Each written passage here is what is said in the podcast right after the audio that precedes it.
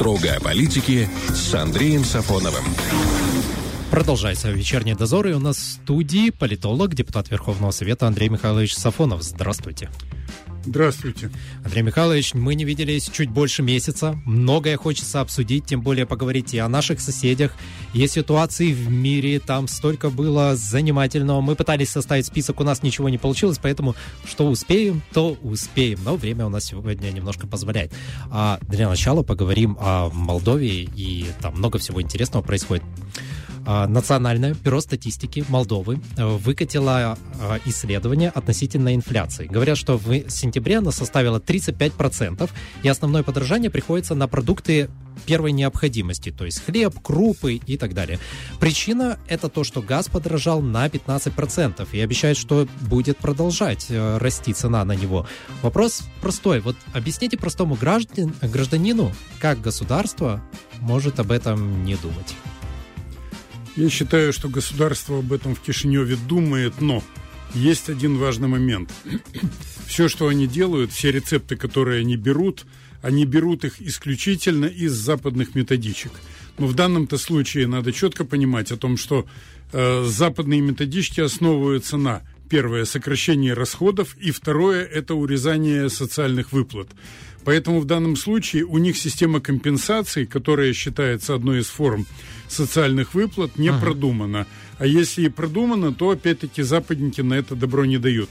Кстати говоря, коллеги, я считаю, что здесь надо отметить следующее и сами западные деятели, и те, которые находятся под их ручным управлением, они очень сильно деградировали. Их не сравнить с тем, что было 10, 15, 20, 30 лет тому назад. Поэтому шаг влево, шаг вправо они просто боятся делать. В основном это говорящие куклы. Поэтому рассчитывать на то, что они придумают, как компенсировать людям вот эти колоссальные цены и тарифы, uh-huh. я считаю это бесполезно. Может быть, будут какие-то мега-косметические моменты, которые, ну, буквально для отвода глаз, но не более того.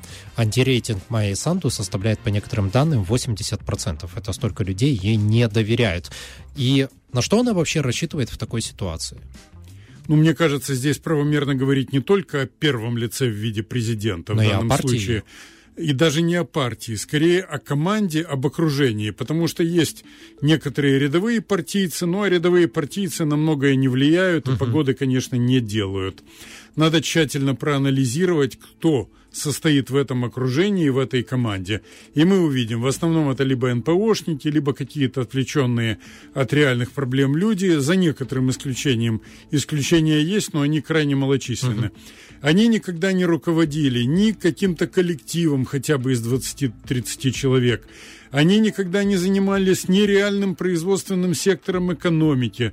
То есть это люди, которых, ну, называют их там иногда соросятами, иронически. Понятное дело, что фонд Сороса это не единственный фонд, да и, кстати говоря, чтобы работать в фонде Сороса, там э, на Западе сидят матерые управленцы. А в НКО, которые просто-напросто проводят волю западных элит, так называемых глубинных государств и так далее, там обычно простые исполнители. Его можно легко вырвать из этой ячейки, выкинуть вон, заменить таким же, никто и не заметит. Раньше в Молдове были реальные хозяйственники или матерые политиканы. Я хотел бы напомнить Мирча Снегур, да. Это, конечно, секретарь ЦК, партийный номенклатурист. Петр Лучинский, то же самое. Владимир Воронин, то же самое. Был неформальный лидер Молдовы в лице Владимира Плохотнюка, но это был то, что называют американцы self-made, человек, сделавший себя. Он шел к тому, что он имел и имеет частично еще твердыми шагами, шаг за шагом, по, по очень непростой лестнице, где легко упасть и сломать себе шею. Но он это сделал. Ну а те, которые сейчас там находятся, их поставили, по сути, западники. Какой-то их воли и э, заслуг в том, что они там находятся, либо нет, либо этих заслуг очень мало. А что эти люди могут предложить Молдове, кроме евроинтеграции, ну, вхождения в ЕС? Они ничего не предлагают, они озвучивают. Предлагает Запад. Но он предлагает настойчиво, как обычно в таких случаях говорят. А настойчиво предлагать это значит заставлять. В данном случае сами эти люди, которые сейчас там находятся у реального штурвала, Это, повторяю, далеко не те, что были в Молдове лет 20 тому назад, и самостоятельно сформулировать концепцию и провести ее в жизнь. Я твердо убежден, они не могут. Это исполнители, это озвучка. Ну и исходя из этого, надо все это воспринимать. Хорошо, если они продолжат настаивать на своем, если продолжат продвигать свои идеи, в стране станет лучше? Нет, в стране лучше стать не может по определению, потому что в данном случае не идет поиск реального пути решения. А какой это может быть путь решения? Это только изменение не только внутренней, но и внешней политики в сторону большей дружбы с Москвой. И, кстати говоря, это не значит, что они должны рвать при этом с западниками или даже румынами. Угу. Речь идет о том, чтобы не выскакивать с какими-то нападками на Москву, чтобы не изображать из себя великих бунтарей против э, российского, как они говорят, имперского ига и так далее. Просто веди себя спокойно, заключай договора, и ты будешь покупать газ по 148 долларов, а не по тысячу с лишним. Но у них на это нет смелости, и главное, от Запада нет полномочий. Люди, которые сейчас выходят на митинги и протесты, это э, действительно люди, которых беспокоит нынешняя ситуация, или это представители партий, которые, как говорят некоторые, сгоняют на эти мероприятия? Да нет, ну как? Конечно, везде, всегда на любом митинге есть те, которых сагитировали, где-то там купили, угу. где-то согнали. Но большинство-то людей, они очень беспокоятся тем, что происходит. Угу. На самом деле, если э, у нас, например, 82 или 83 копейки, я точно не помню, за куб газа, а там уже э, скоро будет 30 с лишним копеек – есть э, 30 с лишним лей, лей я имел да. в виду, прошу прощения. Разница есть, да, и эта разница колоссальная по своим объемам. Естественно, тут не надо даже многих и агитировать, они сами узнавая, где и когда состоится митинг, туда приходят. Но если вы говорите о партиях, то давайте скажем на чистоту, что на первое место для политических аналитиков, это очевидно, вышла партия ШОР. Угу. Это самая боевая, это самая мобильная и это самая, я бы сказал, продвинутая партия на сегодняшний день. В то время как социалисты и коммунисты, они действуют, действуют очень вяло, пассивно. Некоторых других вообще не видно спойлеров, которые были э, для того задуманы, чтобы отобрать голоса у левых в интересах Санду то, конечно же, надо четко отметить, что шоровцы, тем более они провели последний митинг достаточно мощный, было видеообращение вождя партии Илана Шора, ну и, конечно, несгибаемо выглядит Марина Таубер, которая сидит в тюрьме, которая конкретно атакует Санду и не только ее, ну, я думаю, что да, эта партия на сегодняшний день на самом переднем крае. Как говорили в древнерусских летописях о сражениях того времени, это фактически сторожевой полк оппозиции, то есть находящийся впереди. То, что один лидер этой партии э, находится под следствием, то, второй вообще в другой стране, это осознанные действия властей Молдовы, то есть попытка задушить оппозицию, чтобы ее вообще не было? Если говорить вот о конкретной партии какой-либо, будь то Шор, ПАС, там, социалисты, коммунисты. Понятно, в любой партии есть люди, которые не без греха. Угу. Но то, что ну, происходит да. сейчас, как представляется, да, включен механизм для того, чтобы задавить оппозицию. Почему? Власть чувствует, что она проседает очень сильно. Я думаю, это мое твердое убеждение, что у них есть карт-бланш от западников на применение насилия, причем в очень больших и жестких формах но в то же время на одном насилии ты далеко не уедешь. Поэтому ставится задача обезглавить оппозицию. Отсюда Дадон под домашним арестом, Шор находится за пределами, Марина Таубер, как мы с вами говорили, под стражей. Ну и кто его знает, как будет дальше. В любом случае, да, я полагаю, что есть основания считать это зачисткой оппозиции. Когда начнутся силовые протесты, как думаете? И, ну, вернее, разгоны силовые протестов. Я думаю, что для начала надо четко определиться, какой объем протестов должен быть, чтобы внушать власти действительное uh-huh. опасение. Я читал вот аналитички, которые публиковались от молдавских комментаторов. Они говорят о том, что для того, чтобы власть серьезно побеспокоилась и зачесалась, нужно 20 тысяч и больше. Не знаю, насколько это правда, но, наверное, где-то, я думаю, 20-30 тысяч, uh-huh. да. Но при этом, опять же, многое зависит от того, как власти будут себя вести и как будет себя вести оппозиция. Если ты просто-напросто наращиваешь успех с каждой акцией, но при этом ты не идешь на конфликт там, с ребятами, которые стоят в касках и со щитами, у тебя, конечно, есть шанс переломить обстановку. Надо учитывать, что могут быть провокаторы провластные, которые что-нибудь учинят на митинге, там или кинуть что-то, не дай бог, или там грохнуть чем-то. Понятное дело, это тоже типовой сценарий. Ну, опять же, с одной стороны, хотелось бы верить, что есть здравый смысл, а с другой, понятно, опять же, многие ориентируются из правых в Молдове. Дадут американцы и Евросоюз с румынами карт-бланш на то, чтобы задавить это все силой, ну, тогда вперед из песни. Если нет, тогда они будут ждать, как дальше будет.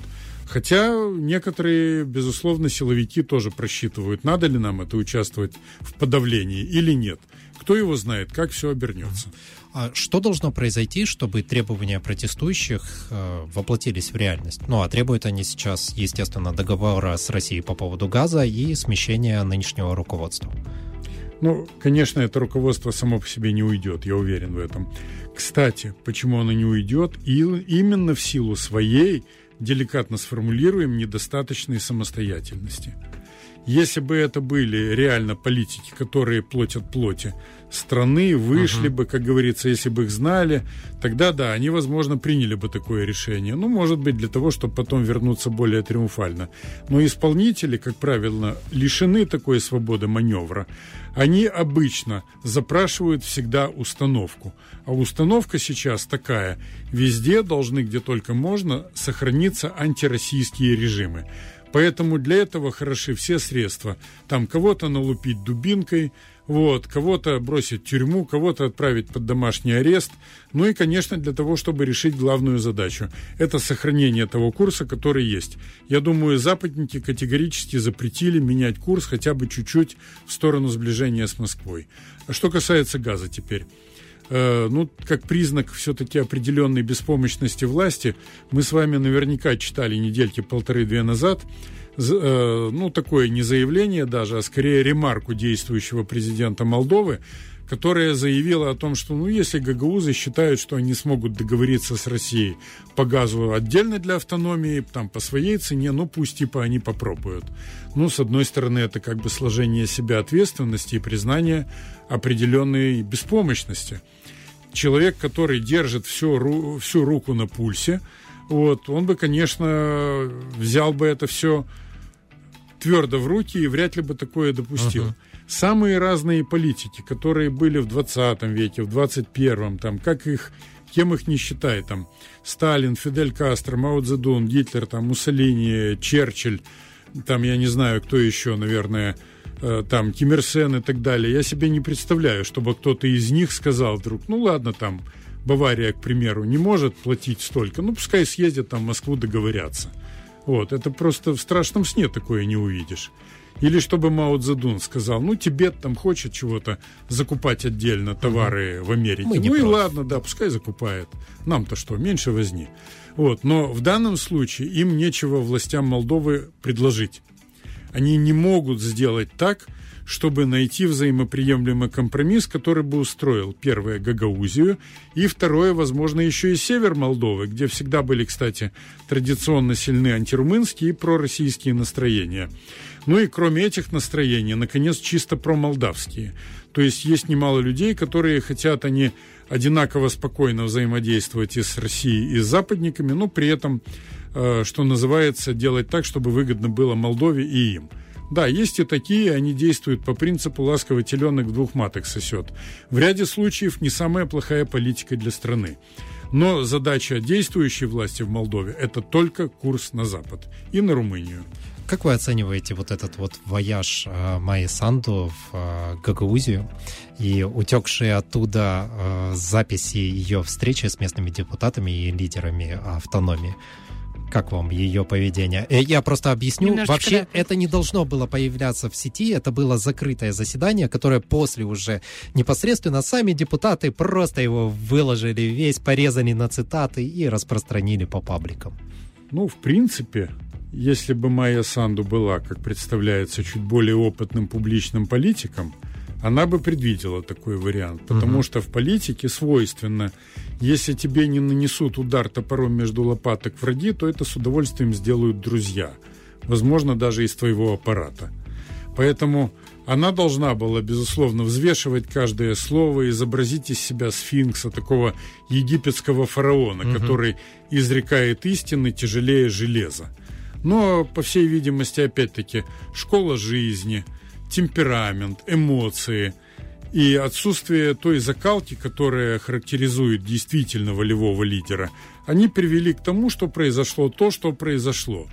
Естественно, если она туда ездила, она должна была для начала провести разведку боем, узнать, каковы настроения, переговорить с лояльными депутатами, может быть, пригласить их выдернуть себе в Кишинев, угу. узнать, кто за тебя, кто против, кто какую гадость может тебе подложить, и ехать туда уже, зная даже в лицо всех, и чего от каждого ждать.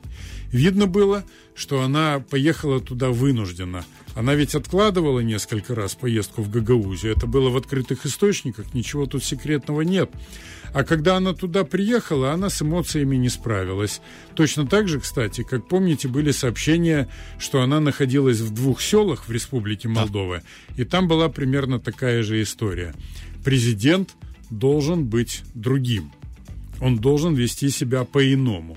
И то, что произошло, конечно, с одной стороны, это воодушевило противников власти, а с другой стороны, я думаю, сейчас западники и румыны думают, как ее выручать дальше.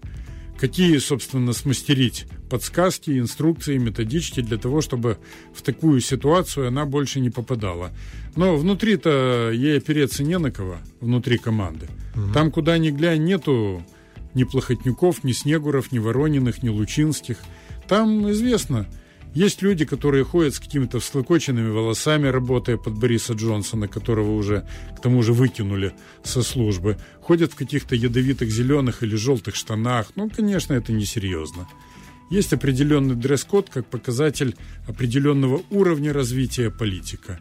Ну, а если людей, как сейчас принято говорить, набирают по объявлению, тогда, конечно, ожидать другого просто не приходится. Майя Санду может за вот эту вот, скажем так, порку отомстить Гагаузии каким-то образом? И вообще, может ли Гагаузия стать новой горячей точкой для Молдовы? Ну, не хотелось бы, чтобы вообще были какие-то горячие точки. Что касается мести, я думаю, что как бы попытки припугнуть идут. Вот эти вот учения спецназа «Фулжер» в Камрате, вот, они, правда, еще и в Кагуле провели обучение, но Понятное дело, ребята из спецназа, они выполняют тот приказ, который им дало политическое руководство. Да, это, конечно, форма давления на юг, который считается не до конца надежным. А с другой стороны, мне кажется, что в целом идет такая как бы линия, опять-таки определенная, я уверен, не в Кишиневе, она определена в Вашингтоне и в Бухаресте. Ну, немножечко там где-то довели до сведения Евросоюза, о котором всерьез говорить как о политической силе не приходится. Вот, Евросоюз это так, они Недаром их называют сейчас собачкой Вашингтона. Они там плывут по течению, рвут под козырек, когда им что-то скажешь. Там деградация особенно заметна политиков ну, политическая шпана, свойственная uh-huh. для Брюсселя сейчас.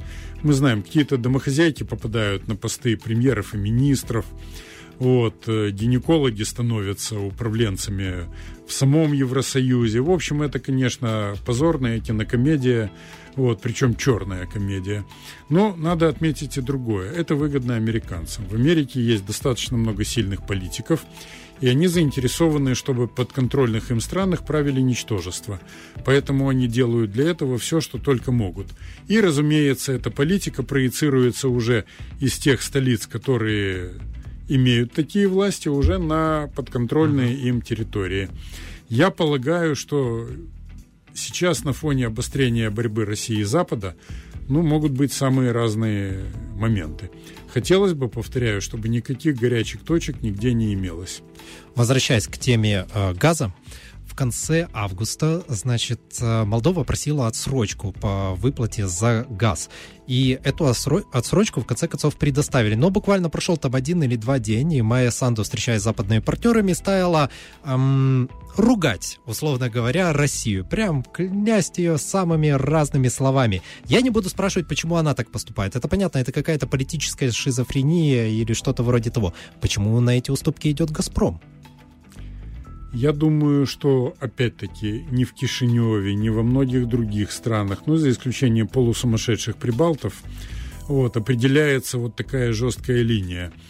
Э, скорее всего, это установка. Причем установка американцев. И англичан, которые угу. сейчас пытаются красиво вывернуть эту ситуацию себе на пользу и в Восточной Европе застолбить свое первенство. При этом, если надо, они не остановятся, зная высокий интеллектуальный уровень закулисных деятелей в Англии, что они кинут и американцев при возможности. Это несомненно. Но немцев уже кинули, можно считать смело. Вот. Поэтому мне кажется, что э, «Газпром» руководствуется следующими моментами. Он видит, что несмотря на тяжелую ситуацию Украина – она как бы все равно с Москвой отплачивают друг другу транзит, uh-huh. прочее, все, денежки идут здорово, и, как шутят сейчас, такое впечатление газовики России и Украины телевизор вообще не смотрят. Вот. Но деньги они и есть деньги. Они не пахнут, и они превыше всего. Это раз.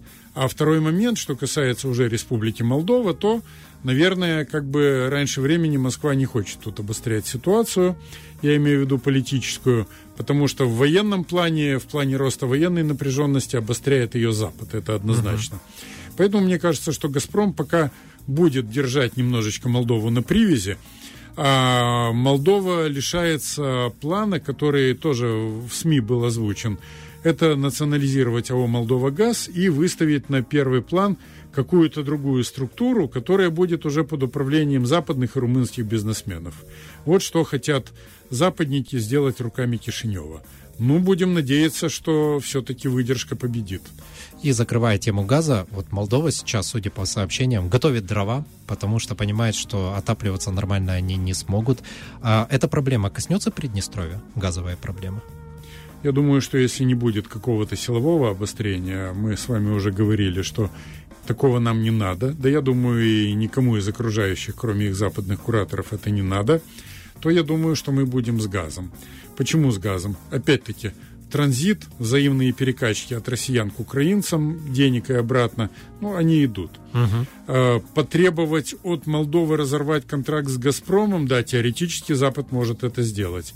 Но, опять-таки, до того момента, пока они не разберутся с Молдова газом раз, и пока они хотя бы частично не придумают, как это все объяснить, два, пока будет вот такая, я бы сказал, ну, э, маятник туда-сюда. Плюс не надо забывать следующее. Здесь все друг с другом сильно повязаны. Ну, например, Россия дает газ в Молдову. В ответ Молдова дает лицензию металлургическому заводу в Рыбнице. Угу. Заметили, все друг друга дают на месяц. Да.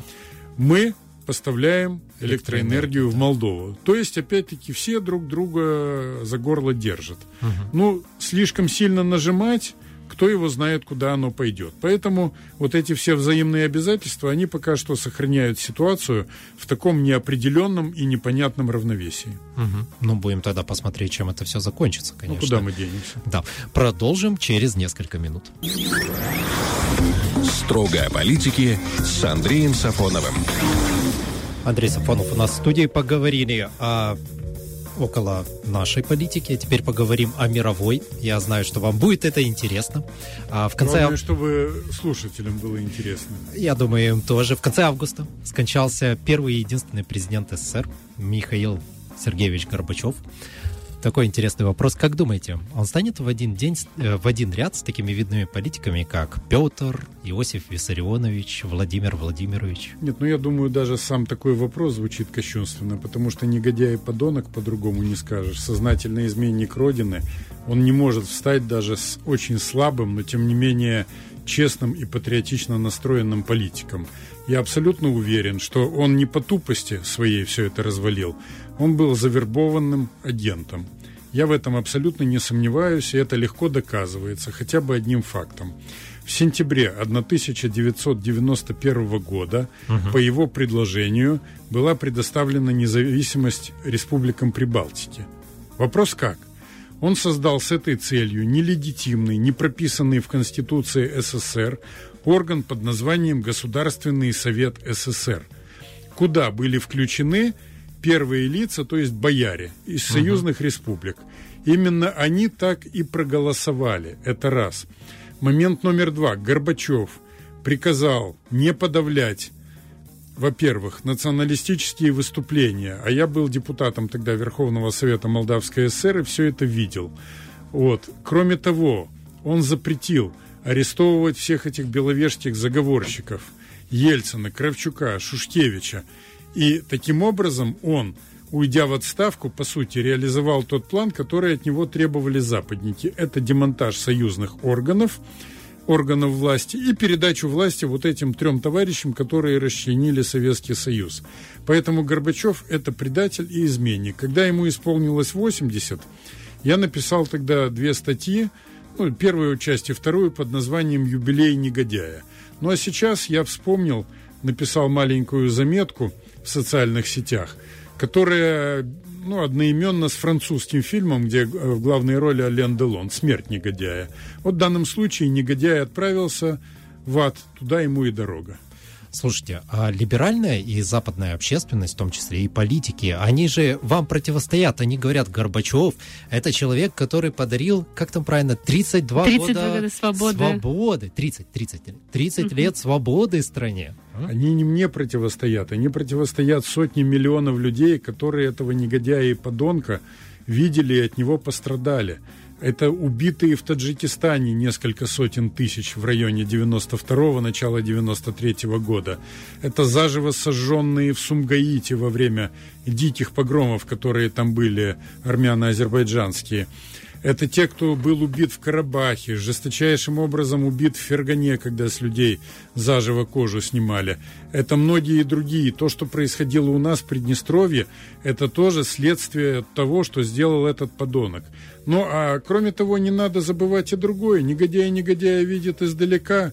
Естественно, те, кто его, как говорится, курировал, пусть даже не чисто те, которые тогда это делали, они его, естественно, поминают добрым словом. Угу. Вся вот эта западная шобла, грубо говоря, она и полезла, как только он э, Богу душу отдать не хочу сказать, потому что он э, общается, по всей видимости, с теми, кто этажом ниже от Бога расположен. Поэтому я думаю, что, конечно, они все повыползли и начали лить крокодиловые слезы. Ах, какой он там был хороший, какой он там был герой. Надо четко понимать, он не боролся с системой. Он боролся за расчленение государства. В свое время Сталин сказал, Гитлеры приходят и уходят, а Германия, народ германский остаются. Так и здесь. Любая партия, любое движение, кто-то взял власть, он-то все равно уйдет. Но должна остаться страна в тех границах, в которых она была – если, как говорится, приумножатся эти границы, ну, большого греха нет. Но если они утратятся, значит, это либо негодяй, абсолютный тупица, либо это предатель и сознательный изменник Родины. Ну, Горбачеву получилось счастливо объединить в себе оба этих качества. Почему его не осудили в современной России? Ладно, понятно, в 90-е, а уже позже. А потому что многие политики современной России, они стоят одной ногой в современности, а другой uh-huh. ногой в прошлом. Они вышли оттуда из той шинели. Поэтому четко сказать о том, что это был негодяй, отобрать у него вот этот орден Андрея Первозванного, который был кощунственно ему вручен в 2011 году, этому мерзавцу, я считаю, что они на это не решаются, но, может быть, решатся те, кто придет уже после них. Мне кажется, то, что его похороны прошли вот как-то куцы, и даже президент России приехал к нему в больницу, ну, то есть, по сути, в морг, а не на сами похороны. Ну, да, это да, уже да. о многом свидетельствует. Ну, конечно, чего пачкаться ради вот с этим трупом? Угу. Вот, я думаю, что если бы там был действительно герой вселенский, который прославил, там, э, скажем, если бы там лежал упомянутый вами там Грозный или Петр или Сталин, ну, наверное, Владимир Владимирович там пробыл бы дольше, и он бы принял участие в государственных похоронах. А так, я считаю, он очень технично вышел из этой да. ситуации да. под предлогом того, что там график э, слишком загружен. И в результате он э, не находился среди вот той негодяйской публики, которая шла там проводить в последний путь этого изменника. Тогда, получается, надо было часть вот этого вот его наследие, багажа брать на себя. Конечно, Путину сейчас, если что-то и нужно меньше всего, так это именно вот этого. А семейка Горбачевская, э, она о себе сама сказала тем, что, как в открытых источниках было сказано, э, дочка Горбачева Ирина Верганская и Горбачев фонд, они не аккредитовали ведущие российские СМИ, они аккредитовали там западные СМИ. Да. Вот это э, только доказывает то, что яблочко от яблоньки недалеко падает. Угу. Было видно, что, знаете, так пытаются, особенно э, радиостанции российские, да, которые мы периодически слушаем, что они пытаются соблюсти, с одной стороны, вот такой вот э, ну, это неправильный положительный образ. В общем, быть хорошими, как бы осветить эту тему, потому что вроде как она важная, но и при этом как бы не сжать на нее, не делать так, чтобы это было ярко, открыто. Как бы вот мы сообщили вам аккуратненько, и да. давайте пойдем да, дальше. конечно. А на прошлой неделе скончалась королева Великобритании, еще Елизавета II. А как ее след в истории вы оцениваете? Безусловно, это мощная фигура. Говорят иногда, что королева царствует, но не правит. Но это не совсем так, потому что у британского монарха есть целая куча спящих полномочий. Эти спящие полномочия, они редко-редко применяют, но они есть, тем не менее. Достаточно открыть, э, погуглить, что называется в интернете, и там о спящих полномочиях mm-hmm. говорится много. Вот. Э, я думаю, что действительно правильно говорили, что с одной стороны это одна из последних титанов, хотя и женского рода. Она помнила еще Сталина, она помнила Черчилля, она помнила там Тита, таких мощных фигур, которые тогда были. Ну, застала вот э, политическую шпану там в лице Листрас и некоторых других, потому что в настоящее время, безусловно, она где-то, конечно, страдала от того, что она вынуждена общаться, иметь дело с этими людьми. Вот, если Трасс там разъезжает на танке, потом несет всякий бред о том, что она не признает суверенитет над Воронежской губернией в России и так далее. Да, это она молодец. Ну, да. Ну, это достойная плеяда. Трасс, там, фон дер Ляйен, Кристина Ламбрихт и прочие героини современного западного мира. Опять-таки хочу подчеркнуть, в Америке ситуация немножко другая. Но королева, с другой стороны, что тоже отмечалось, она все время была, если не повседневным, оперативным, но, во всяком случае, духовным лидером того западного мира, который делал все, чтобы сломать и бывший Советский Союз, и потом Российскую Федерацию, и сделать так, чтобы на постсоветском пространстве мира не было. Тут уже правительство от британской монархии не отделишь. Они вместе, они крепко между собой спаяны, и их рассматривать надо как единое целое. Это поэтому в русскоязычных телеграм-пабликах ее ну, над ней глумились и посылали ее вслед за Горбачевым. Ну да, конечно, поэтому. А, более того, посылали не просто так, а были такие мрачные черные шутки, да. вроде того, что от, России, от Российской Федерации президент не поедет на похороны Елизаветы II, потому что туда уже отправился Михаил Сергеевич Горбачев. Да, было такое. При этом, вот. если посмотреть на либеральную тусовочку, то там прям были э, слезы. Да, и... тонны соплей, целые Волги слез. Все это там, конечно, было. Естественно, если кто-то умер, умер бы из патриотически настроенных политиков самой России, то они бы тогда ревели бы вовсю и проклинали бы. Кстати говоря, как было во многом, когда умер не так давно Жириновский. В любом случае, надо четко понимать, что мы имеем дело с врагами, и не потому, что они сами по себе враги, а потому что они, как говорили в древние времена, в XVIII еще веке, страстные нежелатели добра никому – Тогда была такая фраза распространена. Я полагаю, что их политика не изменится. Более того, сейчас уже пошел вопрос, кто кому. А кто кого. Либо Россия, Китай и сочувствующие им силы свернут шею современному Западу, либо Запад вывернется и обрушит Россию и Китай, как был обрушен Советский Союз. Середины не будет, договориться не получится. А вот то, что э, умерла королева, это не может привести к волне, скажем так, отказа зависимых от Англии территорий от протектората английского? Ну, может быть, в том случае, если там э, падет монархия как таковая. Но нам, в принципе, чем у них хуже, тем у нас лучше, потому что чем у них больше смуты, тем спокойнее на душе у нас. Пускай колотят друг друга до посинения, до одури, вот, э, делают, что хотят, лишь бы нас не трогали и нам не мешали. А мы за это время немножечко со своими делами разберемся. Новый премьер-министр Великобритании Лиз Трасс. Какой она, по-вашему, политик? Ну, она, конечно, человек ограниченный, как представляется, в силу своей школы жизни и образования.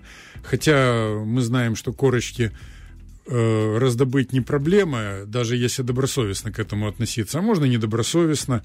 Из нашей приднестровской политики мы знаем, что был тут у нас один с шестью корочками, но это ему не прибавило мозгов. Вот. А что касается э, Лиз Трасс, ну, мне кажется, что понимаете, это современная тенденция. Запад, как мы с вами в начале передачи сказали, он выставляет на первый план и у себя, и на подконтрольных территориях полных ничтожеств. Но с другой стороны, легче править тем, кто находится за кулисами. Вот те, кто дергают за эти ниточки, вот те, конечно же, заинтересованы, чтобы такие люди и находились у власти. То есть за нею кто-то стоит? Однозначно стоит, конечно.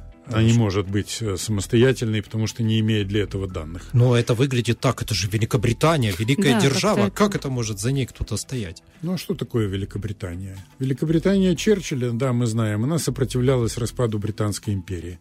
А что такое Великобритания сейчас? Если там были откровенные клоуны вроде Бориса Джонсона, хотя он сам парень себе на уме, и нельзя uh-huh. сказать, что он туп. Но это такой стиль. Вот западная, вот это вот, как ее иногда грубо называют, либерально-педерастический строй, он э, взял и вывел целую плеяду политиков, которые не обладают воспитанностью, не обладают навыками культуры, они абсолютно бестолковы в плане своего образования, у них нет культурного багажа соответствующего. Это те, кто вот они в 90-е годы, в 2000-е мужали, а это было тоже время обрушения мира. Это было не время мощных лидеров, когда шла холодная война, тем паче до военных лидеров, когда там вообще могучие атланты сходились в битве, Вторая мировая тому подтверждение. Угу, да. Это уже мелкие людишки либерального строя. Либеральный строй не заинтересован в появлении личности. Им нужны ничтожества для того, чтобы встраиваться в систему. Более того, некоторые западные политики, такие уже матерые, они так и говорят – что плюс нашего строя в том, что от личности не зависит ничего. А раз от нее ничего не зависит, значит выдвигать надо соответствующего калибра людей. И что в итоге может оказаться, что Лиз Трасс хуже Бориса Джонсона и принесет еще больше неприятностей? Да, она, конечно, хуже его в том плане, что он более весомая фигура, а у них нет того чувства ответственности, которое было у политиков 40-х, 50-х, 60-х, 70-х годов. То есть те, которые помнили еще времена, когда весь мир, что называется, был охвачен военным огнем. Uh-huh. Этим иногда кажется, что это вроде танчиков, вроде каких-то там игр компьютерных и так далее. Вот, поэтому опасность войны в этой ситуации возрастает, а ничтожество у руля, конечно, эту опасность увеличивают. То есть стоит все-таки ожидать неприятностей всему миру, раз во главе Англии такой человек. Ну, не только во главе Англии. Ну, а что? Э, вот серо-безликий Шольц. Он, конечно, человек другого багажа. Это такой скучный немецкий бюрократ, бывший мэр Гамбурга. Но, угу. в сущности, он э, человек вряд ли какого-то крупного калибра. Скорее всего, где-то они э, типовые такие вот. Помните, на чем базируется фильм «Ирония судьбы» или «С легким паром»? Типовые дома безликие, улица строителей в Питере, улица строителей в Москве, дом не отличишь, квартиру не отличишь.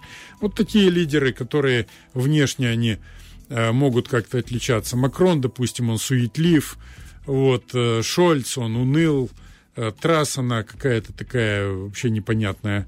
Вот, поэтому, разумеется, такие люди, они встраиваются в тот, в тот мейстрим, который на Западе сейчас есть. Слушайте, а вот э, что касается реальных лидеров, они повыродились или просто в тени находятся? Можно а рассчитывать их, на то, что они... Их, образно говоря, отстреливают на подходе. Вот как говорили, что э, в партийном аппарате КПСС в Советском Союзе э, не так было трудно, точнее, не так было легко выйти человеку, который яркий, искрометный. Угу. Часто система нивелировала на подходе. Э, никому не нужен человек, который непредсказуем. Точно так же либеральный строй современного Запада. Действительно мощных людей, которые сильные личности, которые могут круто развернуть политику. Они их туда не допускают, они боятся. Заметили, как с Трампом была ситуация? Сразу его начали долбить для того, чтобы туда э, не допустить чтобы он реально изменил ту накатанную вот эту вот политику, которая идет по дорожке всем известной. Ведь, по сути, американское глубинное государство, оно согласилось, что лучше поставить старого маразматика, который уже впал в детство и не различает фамилию там, и имена своих соратников, имена жены и так далее, вот, здоровается там с призраками, стоящими в воздухе, но лишь бы это не был деятельный человек не из системы. Трасс, Шольц, Макрон, они все из системы. Угу. Вот такие устраивают кукловодов, которые дергают их за ниточки. Ну и, допустим, вот скоро будут выборы, если говорить про Америку, сперва в их Сенат, если я не ошибаюсь, да, а потом президентские выборы. Как думаете, будет Трампа гасить? Ну, вообще-то логика подсказывает, что должны гасить. Другой вопрос, набрал ли он настолько сейчас популярности, чтобы гасить его было себе дороже. Угу. Но в Америке нельзя исключать как попытки сфабриковать дело и по этому поводу отстранить его от самого участия, так и физической ликвидации, как было с Кеннеди. Такое не исключено. Как думаете, когда вот в этом году нам стоит ожидать какие-то жаркие фазы? Если да, но на когда они придутся? Ну, западники, безусловно, сейчас будут смотреть, чем закончатся выборы в Палату представителей США. Если они смогут, допустим, там э, обеспечить победу демократам, которые и сейчас за Байденом стоят, то тогда да, надо ожидать каких-то нехороших вещей. Угу. Они заинтересованы в том, чтобы, во-первых, э, драка между Москвой и западниками усилилась до предела, а во-вторых, здесь, на юго-западе бывшего Союза, они заинтересованы стравить нас с нашими соседями. Им наплевать, что будут чувствовать приднестровцы, молдаване, я говорю молдаване применительно к государству, украинцы тоже к государству. Им важно, чтобы была здесь дуга и зона нестабильности. Но я думаю, что все-таки здравомыслящие люди есть, и в том числе и в Украине, и в Молдове. Ну и мы, само собой, угу. По определению проводим миролюбивую политику, нам деваться некуда, нам другого и не надо. К этому нас толкает наша история и желание спокойно дальше созидать. Пусть с проблемами, с трудностями, у нас их тоже выше крыши, но это трудности другого рода, это не связано с войной. Поэтому, да, надо проводить ту линию, которую мы проводили, ни в коем случае не истерить, от нас этого ждут, но в то же время посильно готовиться давать отпор, если кто-то попробует нас на зубок проверить. Нашими силами и силами наших союзников. Вот на этом мы и закончим. Спасибо вам большое. Будем следить за тем, как развивается ситуация в мире, и у нас, естественно, будет о чем поговорить, так что ждем вас через неделю в нашей студии. Спасибо, дорогие друзья. Всем добра и мира. У нас в студии был депутат Верховного Совета, политолог Андрей Михайлович Сафонов. А для вас в вечернем дозоре работали Валентина Демидова и Роман Трощинский. Всем пока. Строго о политике с Андреем Сафоновым.